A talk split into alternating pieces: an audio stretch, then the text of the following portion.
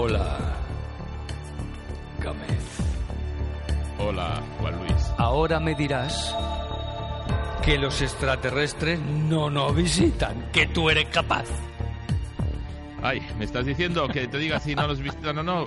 ¿Y cómo lo voy a saber yo? No sé, pero ¿tú eres consciente que es tu última sección en Arriba España? Sí, estoy muy triste. Y lo digo en serio, ¿eh? Sí, Lo digo claro. en serio, porque me lo he pasado cañón eh, y porque es un honor. Con to- Nosotros con todo contigo el también, equipo. ¿eh? Y es Nosotros un contigo honor. también. Muchas gracias. Eh, no, no, no, de verdad, de verdad, que es un honor. Pero bueno, peloteos al margen. Venga, peloteos al Peloteos margen. al margen, eso lo dejamos. Eh, hoy yo creo que como último día mm, vamos a hacer un poco de... Como último de- día, como último día, tío, sí que creerás en el más allá. Claro. En el, ma- en el mañana, en el mañana. Otra, Claro, en el más ot- allá. otra cosa es que yo esté, pero en el mañana sí. Ah, es bueno. más, como último día hemos traído a Sandro Rey. ¡Que pase, por favor! el cabezón del pelo largo. Hombre, eso está bien. No, como último día yo vamos a hablar un poquito de, de una, una- tres ideas que nos tenemos que quedar a la hora de cuando nos dicen algo extraordinario, que puede ser desde que yo he subido al estudio de M80 levitando por la calle Ercilla de Bilbao en vez de por el ascensor. ¿Y es verdad? Mm, Bueno, Eh, ahí hay una, una máxima muy buena y es eh, afirmaciones extraordinarias requieren pruebas extraordinarias. La popularizó nada más y nada menos, eh, hay frases, hay se- sentencia anterior muy parecida, pero la popularizó Carl Sagan en la serie Cosmos.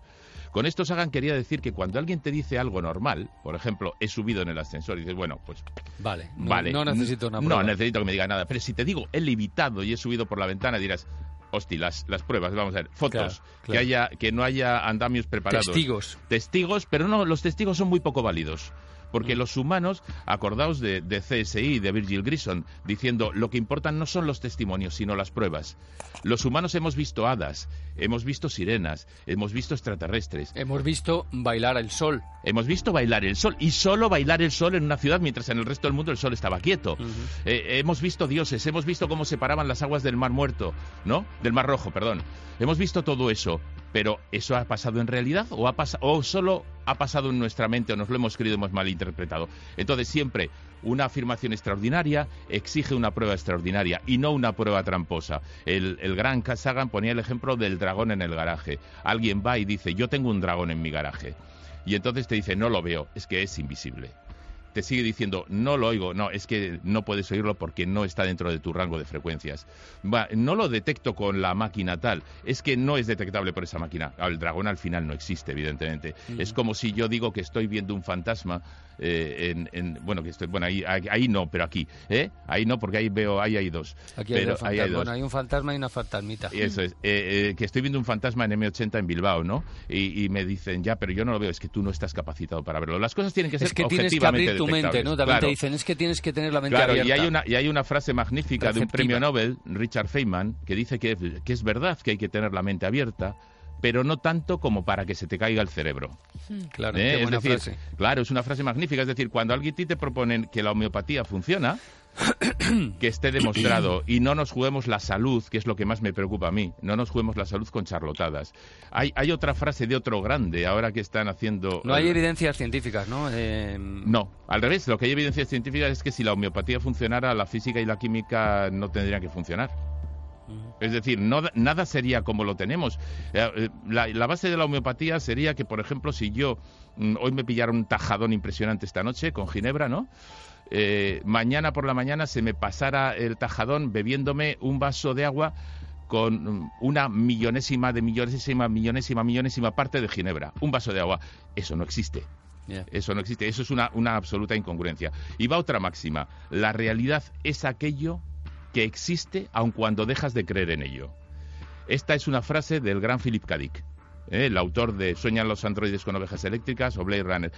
Dick tenía un problema con la realidad y es que estaba de vez en cuando A metido mí me en- gusta muchísimo en- Cádiz. claro, me, Me estaba lo pasado muy bien en, Claro, y- allí en Cádiz. ¿En Zahara de la? Eh, y en Cádiz en Cádiz. directamente. No, en Son muy graciosos además. Sí, Cádiz es un poco eh, enloquecido en el sentido de que la realidad y la ficción nunca sabes en sus, o- en sus obras eh, dónde acaba la realidad y dónde empiezan los sueños, pero lo que dice es cierto. Cuando alguien te diga, para ver esto, para que funcione esto, tienes que creer en ello, es que eso en la vida real no funciona.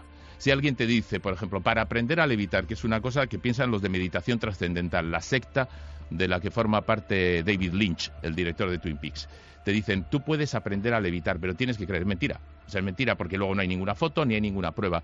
O tú tienes que creer en el Reiki porque te reconducirá energía. Si no crees en ello, no sirve. Si algo necesitas que crea para que funcione, es que no funciona. La, por ejemplo, la quimioterapia, la radioterapia, las medicinas que nos tomamos, funcionan, creamos o no creamos en ellas. Claro. Entonces, eso hay que tenerlo siempre, siempre muy presente.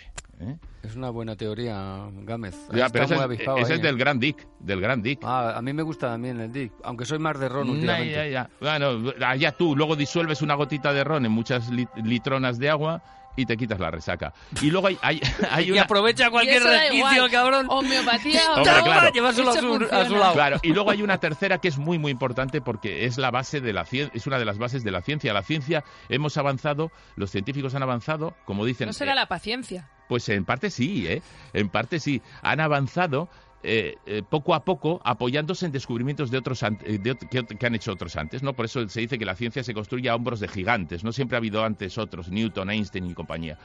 Pero hay una máxima que no está en la ciencia, pero sí está en el germen de la ciencia, que es que inexplicado no quiere decir inexplicable. Es Claro. decir, que yo no entienda cómo alguien hace algo, no quiere decir que ese algo sea inexplicable. Hasta los años 80 era inexplicado por qué, cómo habían desaparecido los dinosaurios. ¿Por qué? De hecho, en los museos de historia natural hasta había paneles enormes con chistes de porque habían perdido el interés por el sexo, porque fumaban demasiado, en plan broma, ¿no?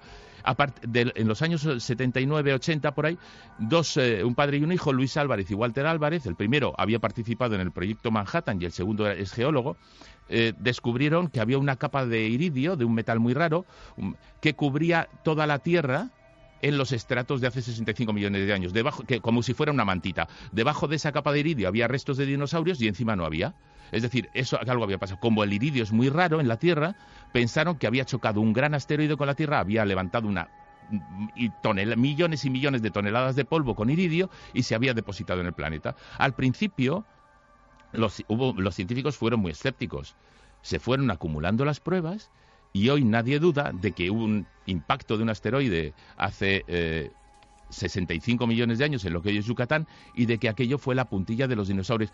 Era inexplicado en el 79, pero hemos la ciencia ha demostrado que hoy que no era inexplicable o la herencia genética, ¿eh?